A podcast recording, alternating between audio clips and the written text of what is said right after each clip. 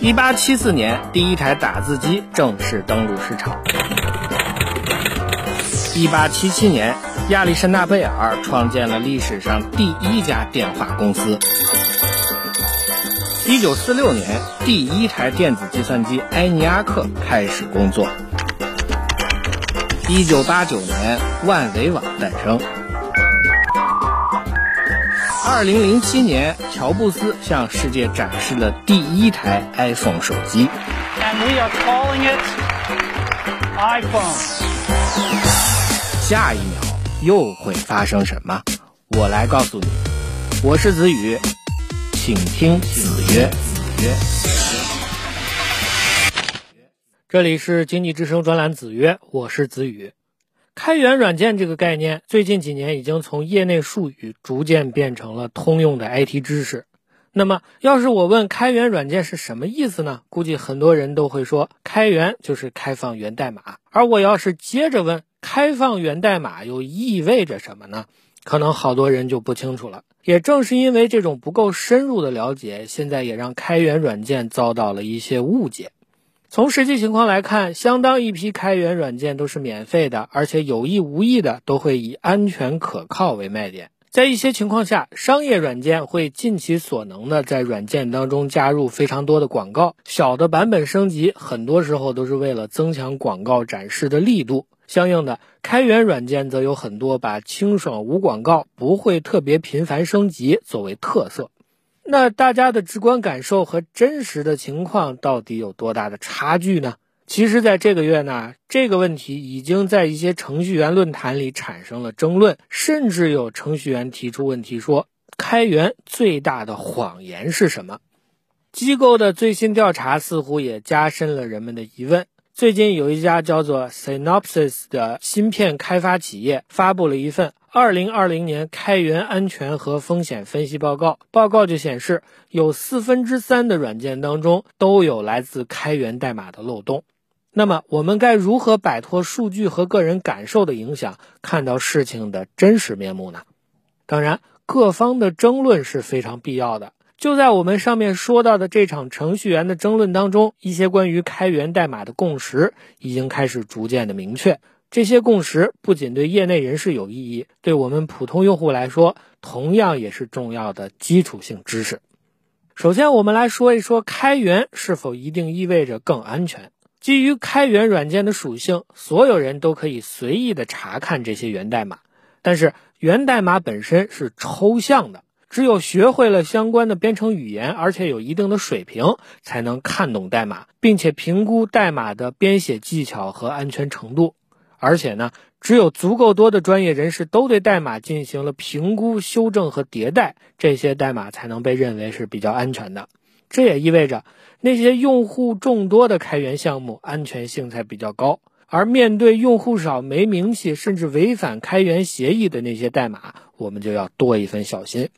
此外呢，代码安全也不一定意味着用户最终使用的程序必然安全。之前就曾经出现过苹果的程序编译器被黑客动了手脚，导致大量苹果手机 App 出现后门的事件。所以说，保障安全是一种系统性的工程，不是光靠开放源代码就能实现的。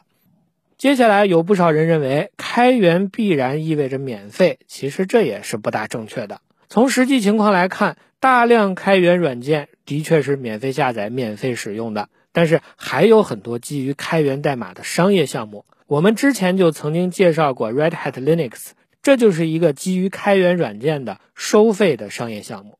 而开源软件也不意味着用户们想要什么就能有什么。